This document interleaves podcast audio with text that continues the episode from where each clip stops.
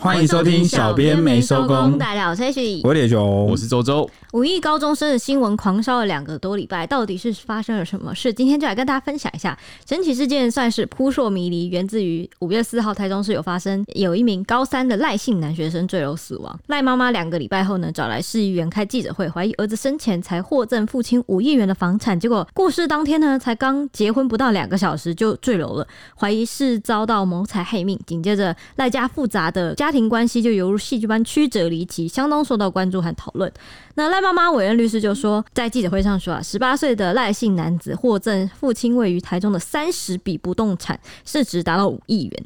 二十六岁的夏姓男子是地震室助理，那夏姓男子的爸爸呢是地震室，两个人都曾经帮赖家处理房产。那五月四号那一天，就事发案发那一天，夏姓男子到家中找赖姓男子一起出门，没想到却是去登记结婚，而且两个小时之后赖男就坠楼身亡。赖妈妈在记者会上面泣不成声，不相信儿子会轻生，为此就提出了杀人罪告诉，要求检警加速调查。那由于夏姓男子已经成为了赖男的配偶。依法可以继承一半的房产，另一半房产才是由赖妈妈继承。那市议员黄建豪就说，赖家高度怀疑儿子遭到谋财害命，希望嫌疑人接受测谎，并自愿放弃财产继承，证明自己没有杀人动机。那赖家啊提出四大疑点，第一点呢是这个夏姓男子啊，传闻中是从法律系毕业，熟悉法条却知法玩法，明显是利用法律开放同性结婚之便，先让自己变成赖男的配偶，等到赖男一旦身故，他就可以利用配偶的身份来参与继。继承继承这个赖男留下的五亿房产，通通据为己有。那这个也不算疑点啊，第一条就有点像指控，他认为是这样。然后他觉得，假设我们今天因为我们要无罪推定嘛，假设这一切都是巧合，巧合在哪呢？有很多个巧合。第一个巧合就是这个夏姓男子他是专门帮赖家去处理房地产的，他们其实是一种雇佣关系吧。嗯，对不对？第二个刚好是赖家有很多不动产，光是这个身故的赖姓男子啊，他就从爸爸那边继承了三十笔不动产，他的不动产特别多，多到需要请一个地震师来处理。第三个巧合就是他们还假设是真的的话，他们还好上了夏姓男子协助自己的案主的过程中萌生了情愫。我跟你讲，后面更多疑点，超多疑点，超级奇怪。然后对，就是那种在工作上，然后你跟客人谈恋爱，但好像也不会很难想象。比如说我是一个超商的女店员，然后。我很可爱，然后你每天就是为了就是追求我，然后跑来这个超商买咖啡。你很可爱哦。我只是举例情境，好不好？好喜欢你这样哦！我是情境，好不好？我在想象啊，他在想象你很可爱的超超商店员，哦哦，那我每天都去买一杯大冰美，哇，瞬间合法化哎，在里面吐口水，吐，没有没有啦，我乱讲的。这个对某些人来说是奖励，不是？你不是说很可爱吗？怎么变这样？你不是可爱的超商店员吗？我想奖励他，对我来说不是哦。好了，反正第四个巧合是。他们去结婚了，然后结婚后两个小时。这个赖姓男子就死了，就意外就死了。我觉得还有一个巧合也很巧合，就等一下才会提到。但我觉得我现在就忍不住想要讲，你快讲。就是他刚刚不是说什么知法玩法，然后他帮那个赖爸爸在处理他的那个房地产嘛。嗯。然后他们结婚这件事情就发生在赖爸爸死完没多久，就是真正有主导权的人。对，他刚死，然后这一大堆三十笔房地产弄到儿子底下。哦，就是死者赖姓男子才刚继承了爸爸刚过世，爸爸刚继承这个不动产，马上就去结婚，就父子接连。直接都都死掉了，因为他十八岁。对对，所以诶、欸，这个连续的疑点由于太多了，对，作为这个赖家连续失去。两个亲人在这么短的时间内，然后又跟 又跟财产的分配有关，确实会怀疑啦，确实刚好有可能会怀疑。那第二点是什么呢？这个赖家提出的第二个疑点是，夏姓男子啊，在案发前就曾要求死者就十八岁赖姓男子要把权状寄放在代书事务所，显见是可能早有预谋、谋财害命的动机强烈，到现在还在那里，就是没有还给赖家的意思，就对赖家都没有持有这。这个，但这个东西也有一点没有来龙去脉，也不确定他为什么当初是用什么理由，然后那个赖姓男又出于什么动机把权状放在那边，所以这个这个我们也先保留。但是确实是疑点了。那第三点是这个赖家向学校查证后发现儿子是异性恋，因为他今年四月的时候才因为暗恋女同学到学校的辅导室去商谈，所以他绝对不可能自愿和下姓男子同性结婚。这个就 这个就真的很疑了，疑了吧？这个就有点，他有可能是双性恋啊，就是你要。推翻也蛮确实对，也是有这样的可能。对啊，就是双性恋多吗？你好像也不能说没有这个可能。对啊，但我刚刚讲的这个连环巧合，太多连环巧合，就就他变那个，又要再加入第五点巧合，就是他刚好又是双性恋。这个必须要他是双性恋才能成立嘛？对，糟糕了，巧合越来越多。那第四个疑点呢？是案发当天的早上啊，赖妈妈发现儿子不见了，曾经打给夏姓地政室助理的爸爸，就夏爸爸了，好，请夏爸爸帮忙一起找人。但是他说呢，夏爸爸完全不予理会，甚至在警局阻止赖妈妈报案，让他们一家高度怀疑夏爸爸是不是知道儿子的犯罪计划。甚至不排除可能是共犯，不然干嘛阻止他报案？对啊，而且真正操盘的人应该是爸爸，因为爸爸才是地震。对，爸爸是地震师啊，对，最了解全部的东西。然后儿子夏楠他本身是地震师助理，哦，所以就是要怎么样？来，你再讲一个，我看你能不能再圆一个，就是为什么他要阻止赖妈妈报案？哇塞，这个好难哦！我已经立刻脑补好了。这里有一个，后面会有一点有一点解答。对的，我已经脑补好了。好，你讲。夏楠后来会有一个小小解答，就是我猜啦，我猜是这样。就是呢，他的理由可能是说，哦，因为两个男生还没有打算要出柜，然后不想要闹大，现在报案，他们可能是偷偷去结婚。他知道他是要偷偷去结婚，所以就是你等下听到，你等下听到夏楠讲什么，你就照你的推论的话，就变成说他不知道他接下来会死掉。对。所以他只是帮忙隐瞒说他们去结婚了。对，所以这个有可能是死掉，是超乎他们计划之外的事情。你什么计划？没有，我说从他的角度来说，高不好就是说没有，没有什么计划，原本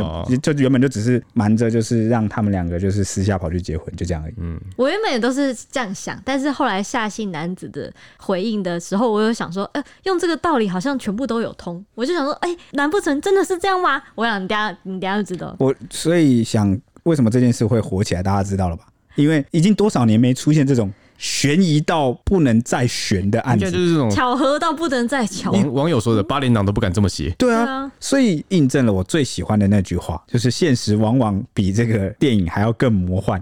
就真的编剧都不敢这样写，因为编剧觉得写了就太超离这个 两个小时，大家可能还不会有共感。对，哎，但没有，常常总是会有这样的事情出现。国外也常有，但是在台湾呢，距离上一次这么悬疑的案件。我记得在我印象中啊，是淡水的那个妈妈嘴哦，那时候就有类似这种感觉，就是扑朔迷离，然后呢，很多说辞跟证据都兜不起来，到底你又没办法了解是发生什么样的事情。那我们来还原这个案件的时间轴。那这个夏姓男子的父亲啊是地政士，他长期协助这个赖爸爸，然后办理房地产的事宜，所以两个人已经相识已经超过十年了。那赖妈妈就有提到说，儿子跟夏楠几乎没有碰过几次面，欸，这就是最可疑的疑点之。这算第几？第五了吧？那我们要提出第六种巧合，有没有可能后面就能一见钟情吗？他就碰了几次，就是暗生情愫。这个在古代的连续剧不也是这样吗？就大家闺秀也不太能见到这个男生，直到爆炸。然后呢，那个男主角见到这个千金大家闺秀，然后两个人情愫暗生。这个已经，这已经是那个嘞，就是驸马爷看到那个诶，芳心暗许。你有没有听过这句话？这个有两点啊，就是第一个是他们那个时代见面跟联系没办法那么没有那么方便，所以他们很容易一见面就一见钟情，就定终身。哦啊，这个确实很奇怪，在现代他们没有见过几次面。对啊，对啊。但是我们又不能完全排除一见钟情的可能性。好，那就第七个第七个巧合还有保留，哦，真的假的啦？对，我直接帮他顺着他的话讲下去。对，那赖妈妈就有说，她不懂为什么两个人会突然跑去登记啊。然后赖妈妈就讲说，五月四号当天上午，这个儿子还在睡觉，夏楠就上门去找他，然后就说以这个我教你如何处理房地产来当做理由，把赖楠带走，要求这个赖姓十八岁高中生啊，就携带身份证件。然后把人骗出去，那这个妈妈就来不及拦阻追问，所以儿子早上七点多就出门了，然后被夏姓男子骑机车载回他们的住家，夏姓男子的住家，然后再去区公所，然后两个人在九点钟去登记结婚。那由于登记结婚啊，要两个人去签名同意，夏姓男子就带着赖姓十八岁高中生在路上随便找路人，然后两个人就进入一家超商。夏男见到座位区有个年轻男子在喝饮料，他就尝试性的去询问说：“哎，你是否认同这个同性婚姻？”那对方就说是，然后他接着再问说：“那可以帮忙签个名吗？”那对方就同意了。得到对方同意的回复之后啊，夏楠就马上拿出结婚同意书，要求对方签名。接着再找第二个人，就是他要找两个证婚人，然后他们就在户政事务所外面啊。也是一个年轻而且认同同婚的男子，他们就顺利拿到两个人的签名。接着呢，夏楠就带着赖男和同意书一起走进了户政事务所去办理登记。这个结婚登记才刚完成，夏姓男子就把赖男啊再载回自己的住处，然后要求对方喝酒。那这个时候呢，家属就怀疑夏男友在酒内去下药。然后等赖男昏迷之后呢，把人从阳台去推落，营造一个自杀的假象。那当时啊，找不到儿子的赖妈妈就打给夏姓男子的父亲，就询问儿子的下落啊。那当时夏姓男的父亲就说他完全不知情，所以他们两个人就上午到九点去警局报案。十一点传来了赖男从夏男的家里的十楼去坠落的身亡的消息。那这个事件爆出之后呢，网友就纷纷洗版啊，就是惊讶，他们就说：“天呀，居然发生在台湾！”他说有点不相信，有够扯的。然后说高三就结婚，然后说十八岁继承五亿，婚后两小时就坠楼，合理判断谋财害命，而且手法拙劣。然后说只见过两次面，而且结婚对象也是男生，结婚后当天马上坠楼身亡，怪不得受害者母亲会怀疑啊。然后说电影都不敢这么演，然后就说我只能说这种犯罪手法太外行了。他说赌神高进都布局布了一年之久，这个才两个小时。然后说高三就登记结婚，这个很明显是预谋犯案。对，不止网友觉得疑点重重，在法律面呢，网红林志璇他有提出五点，他就说第一点就是现在满十八岁就成年，所以原本十八岁就可以结婚了，要结婚是没问题的。第二点就是结婚登记需要两个证人，应该要把证人找来确认双方是否有结婚的争议啊。第三点呢，如果结婚成立的话，因为他们结婚的期间太短，没有剩余财产分配的问题。第四点就是，不过这个婚姻如果成立的话，配偶还是有继承权的哦，所以。他这个继承权会跟高中生的妈妈各分二分之一，就是妈妈跟配偶各一半这样。第五点，如果发现配偶是杀害高中生的话，依法是不得继承的。李志全就认为说，这个婚姻被确认无效的可能性很高。一般结婚证人都会找双方亲友知道两人交往情形的人，这样比较不会被质疑。但是这一对刚新婚的是路边找来的证人，很难确认双方到底有没有结婚争议，因为。证人根本不认识双方，又怎么知道两人是否真心想要结婚？有些年轻人为了吃免费寿司，就跑去改名为鲑鱼，改名又有次数限制，但结婚并没有。还有什么事情会做不出来呢？对此，赖家律师就是正全力的在寻找赖男生前是否有违反结婚意愿的任何线索，研拟出就是要提出婚姻无效之诉。并申请紧急处分，禁止夏姓男子动用赖姓男子的遗产。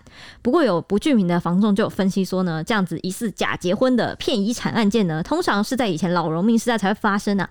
但是以五亿高中生的案来说呢，不仅房产金额颇高，高中生确实有可能会成为下手对象。但如果是以骗取财产为主要目的的话，以地震师他具备的相关不动产知识，大可以在婚后陆续过户相关财产给第三人，再变卖换取金钱。因，结婚两个小时就杀掉配偶，还要冒着遗产可能被冻结的风险，他个人认为是可能性不高啦。很难讲啊，真的不知道，因为有时候有一些犯罪，他就是用最拙劣的手法呈现给你看，但是反而你想的太多，你想的太深入了，就觉得怎么可能这个方案这么粗暴？笨，对。可有时候有些事情就是这样，但我我们这边不是法官，我们也没有，也不像检警，我们不知道现在侦办进度到哪里，我们也不可能一口咬定，我们不能未审先判，我们也不知道是怎么回事。只是这个案件真的疑点太多，所以才会变成大家讨论的重点。而且我觉得，在那个高中生回到夏楠的住所之前，夏楠都算是同意的，因为他们都是坐机车，你懂吗？就是他们有控制他的行李这个自由。这个还有一种可能性，但我是说可能性哦，不一定真的是这样。有没有可能他用了某些话术，或者是去诱骗他，跟他讲说哦，一定要这样结婚，然后怎样分配，然后怎么样投资，然后怎么样才能保护你的财产？有没有没有可能？有没有这样的可能性？不知道哎、欸。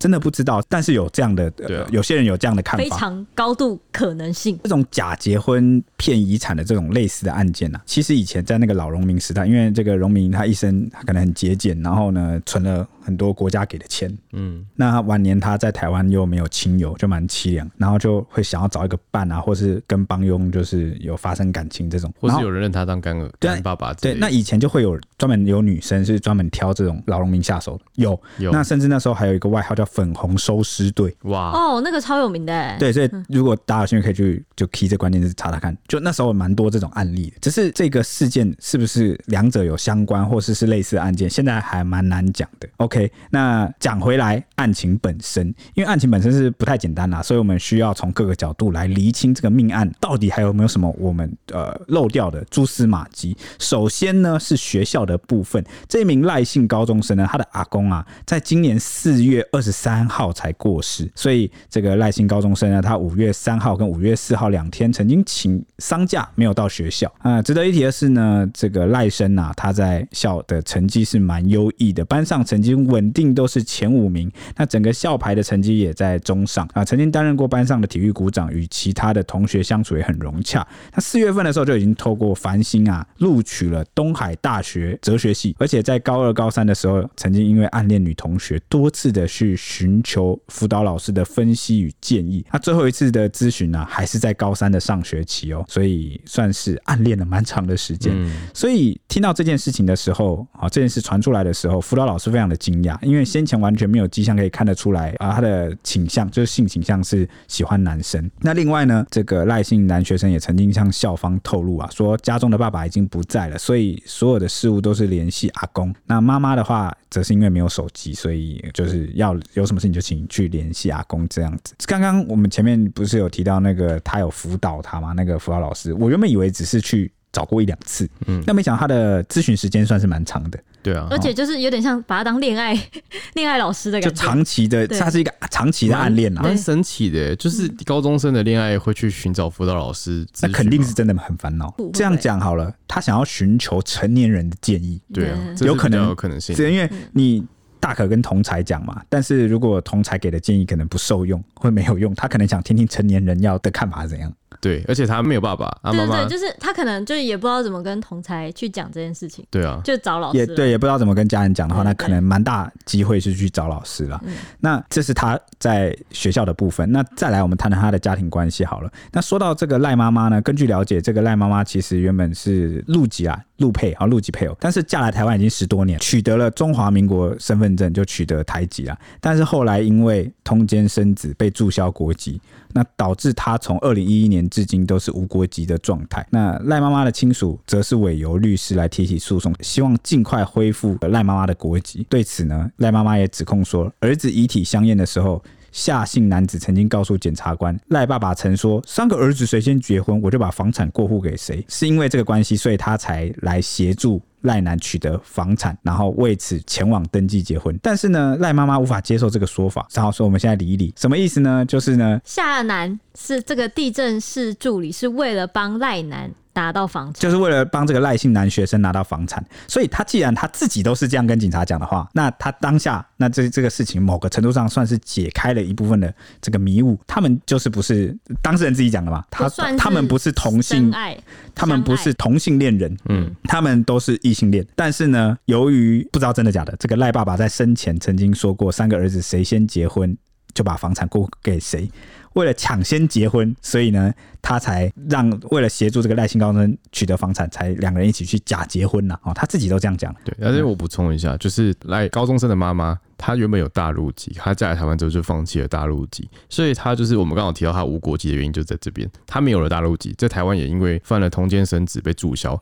所以导致他没有国籍了，他连原本的这个中国籍都不是。对，然后因为现在法律问题是，如果就是他不是说那个高中生死掉嘛，配偶跟妈妈会各得一半。对，但因为妈妈没有国籍，所以其实妈妈没办法去继承这二分之一的财产。哦，所以他需要去争取他的国籍。对对对对。那现在才提到，那现在刚刚不是有律师讲说，如果这个婚姻无效，那这个夏姓男子也无法去继承这个房产吗？对啊，因为现在你看，连夏男自己也说，哦，他们不是真心要结婚，然后那那我看这个婚姻也有可能也会无效了。对，蛮大的。的机会的，所以这个反正这件事爆出来之后呢，赖妈妈无法接受夏楠这个说法，他就指控夏爸爸跟赖楠的父亲相识多年，那房产都是交给这个夏姓就夏爸爸夏姓地政士来处理，所以有可能就因此要骗婚来谋财害命。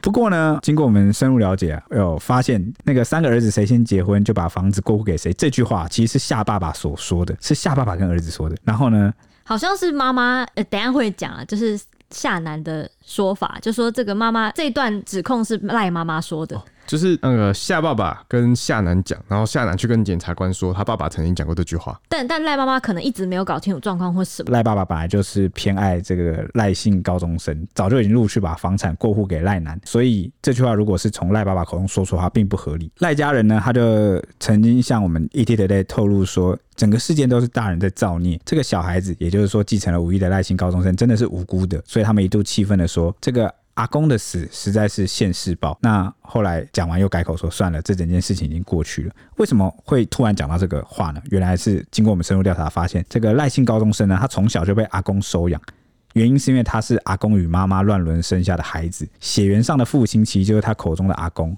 而这名阿公上个月才过世，在五月三号举办告别式跟火化。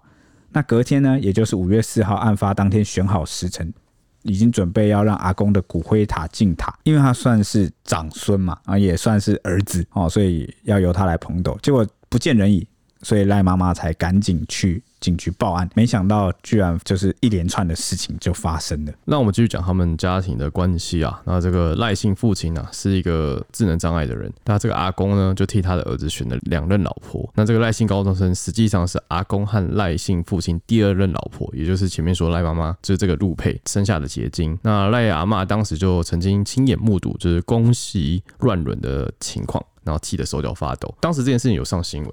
然后那个阿嬷其实就是跟媒体去控诉啊，然后他还有去拍一个，就是请媒体帮他拍一个示意照，因为他们家的房子就很像那种墙壁不是直接冲到天花板，会有一个小小的空格，所以那个阿妈就放了一张椅子在走廊上，然后垫着脚尖往里面看，嗯，就看到阿公跟那个赖妈妈在乱伦，嗯，对。那赖阿公就是一九九九年的时候，帮赖姓父亲，就是赖姓高中生的爸爸，娶回一名印尼籍的妻子，但该女一直受不了赖阿公不断偷窥骚扰，生下女儿之后呢，就提出离婚，从赖家离开。那赖阿公不久之后又到大陆替他的儿子找一名入籍妻子，结果赖阿妈就有天回家，就听见阿公的喘息声，从缝隙啊朝房间内偷看，就发现阿公跟媳妇在乱伦。但等等等等，这样好像会出现一个 bug。你有发现吗？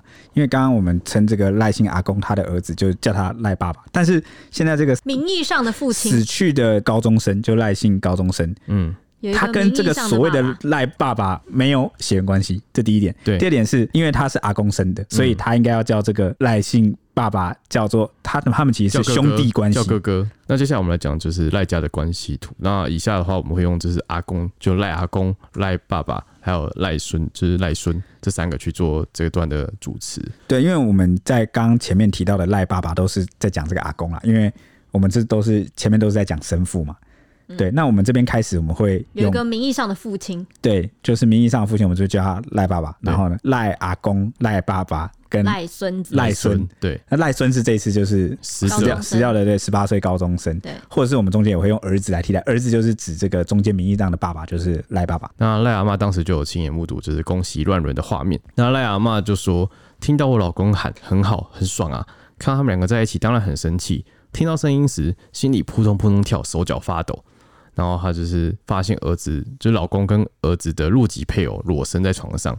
然后他也去揭发这起宫媳乱伦的案件。那赖阿妈就觉得孙子啊长得不像儿子，反而像老公，就这个赖阿公。经过 DNA 检验后，确认这个赖姓孙子就是媳妇和老公所生下的孩子。当时赖阿妈就提告两个人通奸。那赖阿公跟媳妇分别被判刑三个月，然后可以易科罚金。刚刚说的那个被注销国籍，就是因为通奸案。对，就是因为这个通奸案。那某个程度上是不是也连起来了某些事？因为这个赖姓高中他在学校的时候就曾经。跟老师讲说，爸爸已经不在了。这个爸爸其实他名义上的爸爸，但不是他的真的爸爸，因为他跟这个名义上的爸爸完全没有血缘关系。那反而呢，他跟这个名义上的爸爸是什么关系呢？是兄弟关系，因为他们两个都是赖阿公所生的。对，所以呢，这个赖姓高中生他真正的生父是阿公啦，哦，所以才会说哦，爸爸已经过世了，哎，原本是剩这个阿公还活着。那最近是连这个赖阿公都在四月多的时候离世了。对，因为那个赖阿公的儿子啊，很早就过世了，所以他就是对这个高中生非常好，所以才把很多房产都过户给他。而且那个其实后来还有挖出一些那个判决书，应该算判决书吧，就有刑事案件，其实不止这个，就是曾经赖孙，就这个高中生曾经告过阿妈，说因为阿妈不是抓奸嘛，抓那个宫媳乱伦嘛，然后后来阿公就被送，就不给阿妈收房租，但阿妈好像还有继续收，孙子就去告阿妈说，你不能继续收，那钱现在是我要收之类的。哦，就是其实这个赖姓高中生是真的有对房产，就是阿公的房产、爸爸的房产，他是有在状况，有在涉猎，他他也是这个关系网里面的一员，对，然后他也觉得这个阿公的这个东西，就是也是他爸爸了，阿公兼爸爸，就是阿公跟阿妈其实算闹翻了，对，闹翻了。那他就是看起来是阿公那边的嘛，有要继承的，对，他是要继承的，对，所以我才会觉得刚刚那个夏楠所说的，他是要帮他取得房产这件事情，可能有一点点串起来了。他是真的有意愿要去拿到这些房产，虽然说他已经拿到了三十笔嘛。对啊，他早就拿到了、那干嘛还需要他协助还有？其他的、啊。可能还有其他的。对啊对对对对。对，那赖家的委任律师就是说，赖阿公今年四月过世，生前就陆续赠与跟过户给赖姓高中生三十笔房产，价值高达五亿元。不过，所有的权状全都被锁在夏家的事务所的这个保险柜内。赖姓高中生就曾经跟夏家事务所讨回所有的权状，但夏姓代书却以放在事务所的保险柜最安全的为由来拒绝他。所以，至今这三十笔的房产啊，所有的权状都还在夏家的事务所里面。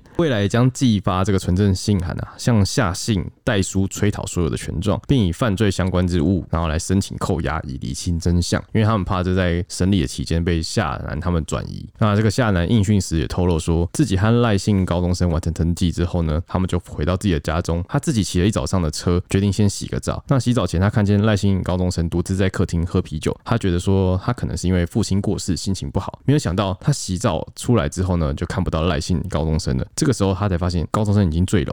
OK，这边有一个疑点，容我发问。好，因为呢，这一天呐、啊，刚刚前面讲了，是这个赖姓阿公啊要入塔的日子，对，骨灰坛要入塔嘛。那赖姓高中生会不知道他要是那个要捧斗的人吗？灵魂拷问一。那如果他知道，尤其是为什么他一定知道，你知道吗？前面还有个线索，因为他跟学校请了丧假。哦，对对，他一定知道要去参加阿公的这个入塔的这个仪式，这个丧礼的一部分，都请了丧假了。结果呢，你们还晃悠悠的，你说他还待在你家喝啤酒，这个就会变成去合理化夏姓父子的说的那个说法，因为他们要抢在其他人之前，然后把他们的这个同性婚姻登记完成。OK，这个都没问题，因为他现在讲的是登记已经办完了，对啊对啊，但是他却很悠闲的还待在夏姓男子的家。你的意思是，他有可能他不是应该要赶回去仪式的现场吗？哦，而且因为妈妈在找他。那好，灵魂拷问二，如果他是要赶回去现场的话，夏姓男子也知道他等一下要去参加这个丧礼的话，他是负责骑车载赖姓高中生的人，怎么为什么不载他去入塔一次对葬礼的现场，而是把他载回家？对啊，如果你那好，灵魂拷问三，假设你是说你骑了一整天，流了很多汗，你如果等下还要骑车载他的话，你怎么会先洗澡？就是他们可能就没有想要回去，那没有想要回去，一开始赖姓高中生怎么会请丧假？请丧假跟参加是两回事。但抢也抢完了，那因为他说这个还有灵魂拷问四可以继续问下去。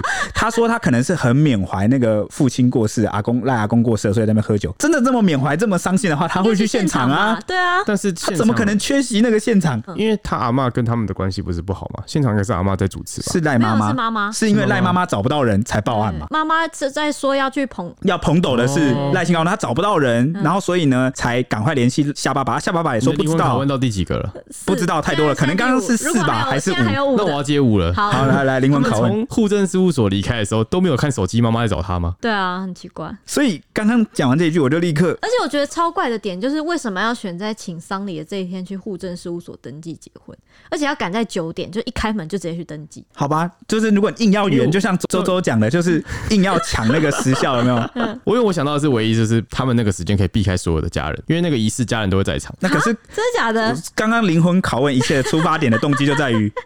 你们似乎没有话回到现场，对啊，但是你真的那么想念赖阿公，在悼念他、追思他，你应该回到现场去捧斗，尤其你是长孙兼唯一现在的儿子，嗯，而且你都要继承他几乎所有的遗产。你你妈也在现场，嗯，Why？已经灵魂拷问六了嘛，对不对？就是 Why？而且还有一点可以去再调查，来看看他讲的话是不是真的。就是这个赖姓高中生，他平时有喝酒的习惯吗？哎、欸，对，这个很好去查。如果他是一个平时不喝酒的人，他才刚成年呢。当然，我们也不能排除他未成年可能偷喝酒什么之类，不知道。但如果他本身是一个没有喝酒习惯的人，却这时候用这种方式在借酒消愁，很。像高中生十八岁都会想要偷喝个酒，他可能对，但是通常那种情境一定都是很开心啊，在庆祝某件事情派对，尝试看看，因为你没有那个习惯嘛。那要什么情况下你才会借酒消愁？就是你早就有喝酒的习惯，然后你心情不好的时候，都会靠这种方式来舒压，获得快乐，你的多巴胺分泌了。你知道这样可以。就是借酒消愁，对，可以治愈你，你才会这么做嘛。那如果你是一个平时没有喝酒习惯，你怎么知道这样可以治愈你？难道说你突然一时心血来潮想要学偶像剧吗？嗯，是有这样的可能性，但是真的很低啦。那警方就有调查，他说夏姓男子十楼的住处里面其实没有发生打斗，然后也没有血迹，也没有拖行的迹象。然后阳台的栏杆啊，上面有采集到就是赖姓高中生的手部和鞋子的痕迹。那赖姓高中生坠落处离这个大楼建筑大概有三公尺。然后另外是该住处登记在夏姓男子就担任代书的父亲的名下，作为这个资产投资之用，所以一直都没有出租。里里面也没有明显的装潢。夏姓男子其实也很少到这个地方。这里可以灵魂这个灵魂拷问第几了？七，你很少到这里，你怎么会带他来这？来这边洗澡？你就只是为了来这边洗澡？然后还有一点，你很少来这，但这边却有啤酒，路上买的啊。那所以所以所以到底赖姓高中生平时到底有没有喝酒的习惯？还是那一天就是登记完了，觉得做完一件事了，松一口气？哎、欸，要不要喝酒庆祝一下？这也不能庆祝吧？他不是说他还在？他要去捧斗哎。对啊，就是蛮多离奇的事情啊。那令人起疑的是啊，夏男在跟赖姓高中生登记结婚之后，就骑机车载赖男前往他们的刚刚说的那个住处。然后两个小时之后呢，高中生就坠楼身亡。警方也在这个阳台上，除了在栏杆上面发现赖姓高中生手部跟鞋子痕迹之外，也在阳台有采集到赖姓高中生的指纹。所以全案其实疑点重重啊，尚待厘清。因为那个律师后来也希望在阳台看能不能采集到那个夏姓男子的指纹，这样。那这样可能就这个犯罪的证据或是指向这个嫌疑就会大大的提升。我觉得应该要在高中生身上采集看看吧。就是如果他有脱刑的话，他就是身上衣服可能会有他的指纹。但也不排除说他戴手套方案，比较难。衣服跟身上，除非皮肤上，皮肤上比较有可能才要。但如果而且这蛮难，但他如果衰落的话，你全身那个遗体的那个有点，但这个就是另外一个就很难。他坠落其实他的尸体是完整的，蛮离奇的。对，这是离奇的第。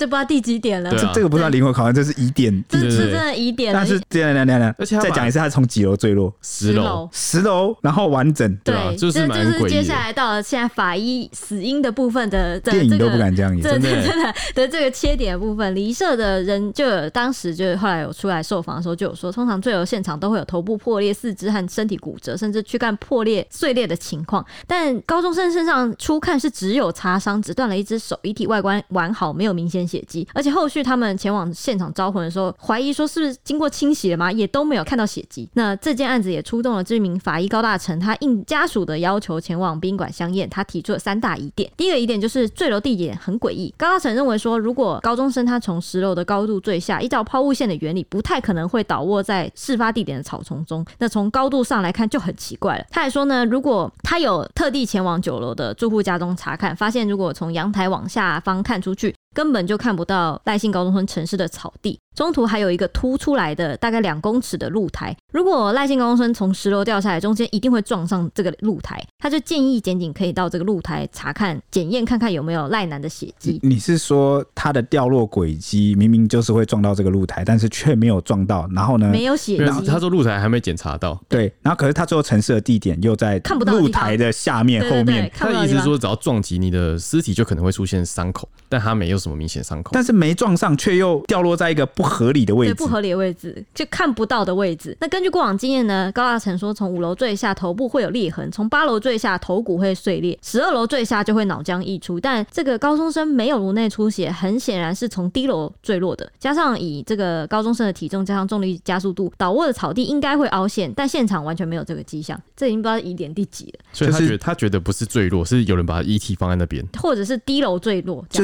可能那个十楼不是第一现场，嗯，可能是在别的地方。所以这个第一点就是。坠楼地点就是很诡异。第二点就是高中生身上的伤势太轻了。高大成就说他自己从事法医数十年，看过坠楼案无数件，从来没有看过有人从十楼坠下，死者竟然只有右手肘骨折，没有看过运气这么好的。他就说呢，他看过赖男的遗体，右手肘处有那个出血痕迹，确认是生前骨折，不是死后才断手。那看到脸部没有发现熊猫眼，说明死者没有颅内出血，肚脐处也没有淤青，这表示腹腔内脏也没有出血。如果单纯只有骨折，不可能致命；手骨折不可能致命。究竟致命原因是什么？需要相关大家再深入厘清。而且这个高中生不仅没有颅内出血跟腹部出血，更离奇的就是他就是只有右手一只手的闭锁性骨折，完全违背坠楼死者会看到的情况，研判生前就骨折。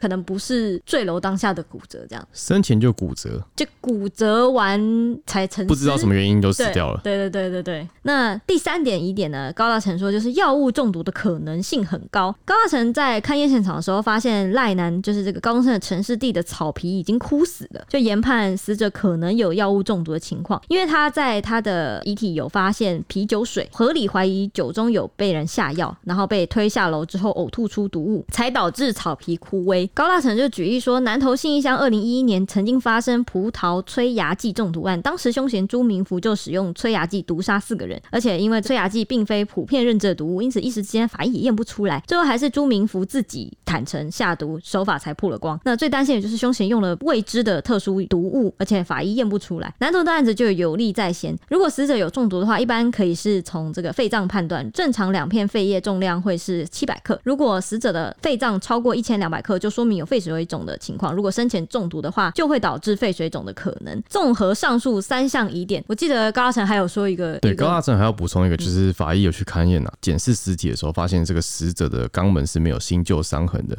嗯，所以他就说死者生前啊是否跟夏姓男子有交往，那两人交往情况为何，要看手机内部的资料是最关键的。对，因为这是在夏姓男子就是松口坦诚说他们不是同性情侣前所去采集的基证。那既然现在夏姓男子自己也承认说没有啦，他们都就是假结婚。对，那这个部分原本是它是一个方向，那现在这个东西已经就是排除了一个可能性。对，那这个迷雾已经先被揭开了，但是也有另外一种可能啊，就算他们是同性情侣，他们也不一定有性行为啊。对，对，也也人家也可以谈纯纯的爱嘛，对不对？嗯、那总之这一块先理清了也是好事啊，因为毕竟一开始大家也是满头问号。嗯，那综合上述这大概三四点的疑点，高大成就推断说，死者高中生呢，可能是先被人在啤酒中下药，接着才被带往低楼层丢下楼。建议检警可可以重新检。视这栋大楼逐层搜索有没有可疑人士的指纹或其他基证。赖家律师有说呢，为了配合检方的传讯，有档案说明案情啊。那律师方有具状请检察官调查相关的证据。本来申请是九项证据，后来在检方的帮忙下变成十四项，主要都是针对法医高大成相验的时候提出疑点的部分，包括通联记录、现场死者伤势，还有内部毒物反应跟指纹，都有要求检方进行调查，也有对被告就是夏楠申请进行测谎。十四项。证物其实真的非常的少哎，照理说了，因为你一个一处指纹就是一个，然后现场一个东西就是一个，所以你想想看，他整起案件，他那个房间内加上一楼才十四个哎。哦，那这个夏姓男子呢，他经检察官讯问后啊，被初步认定可能设有杀人罪嫌，初步认定还不确定啊。但是呢，检方认为没有羁押必要，所以就预支夏男以三十万元交保。那死者九日完成解剖采集相关检体之后，也送往了法医研究所来调查。那后续因为家属啊有质疑。所以检察官也召开了临时庭，针对疑点再次传唤夏男出庭。那夏爸爸也以证人的身份前往配合调查。父子两人经过隔离讯问五小时后，都双双被请回。那夏姓男子事后受访时就表示说，赖妈妈对赖家的内部的情况啊一概不知，所以有许多话语传出来，其实都是片面之词，与真正的事实有所出入，并非事件全貌。尤其是五月三号出殡那天，出了许多事，这些事赖妈妈都没有解释完整。而是避重就轻，可能是因为有自己的立场才会说出这种话。我觉得这也有一点点串到前面，可能就是可能他觉得赖妈妈其实并不清楚赖家的情况，才会说那句话是那个什么赖爸爸讲什么什么三个儿子谁先结婚什么，哦，就是这个根本就搞不清楚。他可能搞不清楚。确实前面的指控都是赖妈妈就是单方面的单方面的指控。那第二点是，既然赖妈妈好像关系并没有跟这个赖姓高中那么紧密的话。那有没有可能赖姓高中生被说服协助夏姓男子，或夏姓男子反过来协助呃赖赖姓高中生去处理一些房产上的问题？是有可能，有这个可能性。自愿是蛮有可能，因为刚刚周周不是也说他一路都自愿。对啊，对。对那五月三号出殡那天出了许多事啊，夏姓男子透露了到底出了什么事？这个也是才会在五月四号急着去登记，是不是？这可能也也是一个动机的关键。通过判决书去了解啊，所以是第几个疑点来着？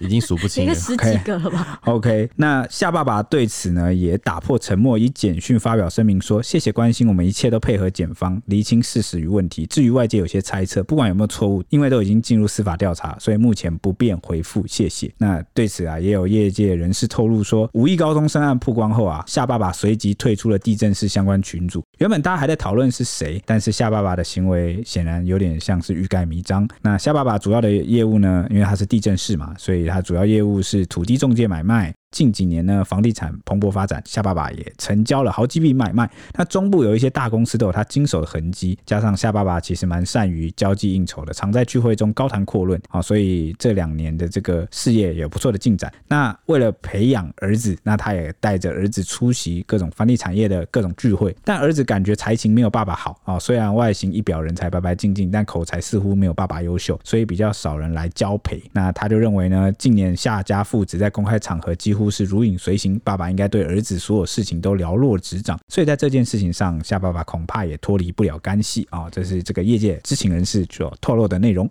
而且还有一点，我们好像有独家去揭露说，其实夏家很有钱的。夏家光是那个坠楼案的那个房子啊，加上那个夏爸爸自己手上有的房子，台中也都是蛮好的建案，好像至少也有九千万。哦，对对对，对，其实夏家父子也蛮有钱的。但九千万在无意面前不值一提，真的。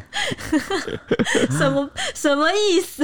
那这个这个事情我真的也是蛮好奇后续，如果后续有什么爆炸性的进展，那我们也考虑再再来做一集跟大家报告单位了。对对对对对。那现在刚上述节目里面蛮多部分都是各方的单方面说法，都是猜测成分居多，所以现在没有事情是肯定的。唯一肯定就是夏新南他当事人他自己讲说他们不是同性伴侣哦，顶多当事人自己这样讲了。但是夏楠在那个接受讯问的时候，因为他有被大批媒体追追着问嘛，就说你们是真爱吗？什么什么的，就大家都在问他这个，但他都没有回答。他很沉默，沉默就离开了，对对，就一路没有回答，这样。对，好，那我们就静待这个司法的调查吧。那我们下一集见，嗯、拜拜。拜拜。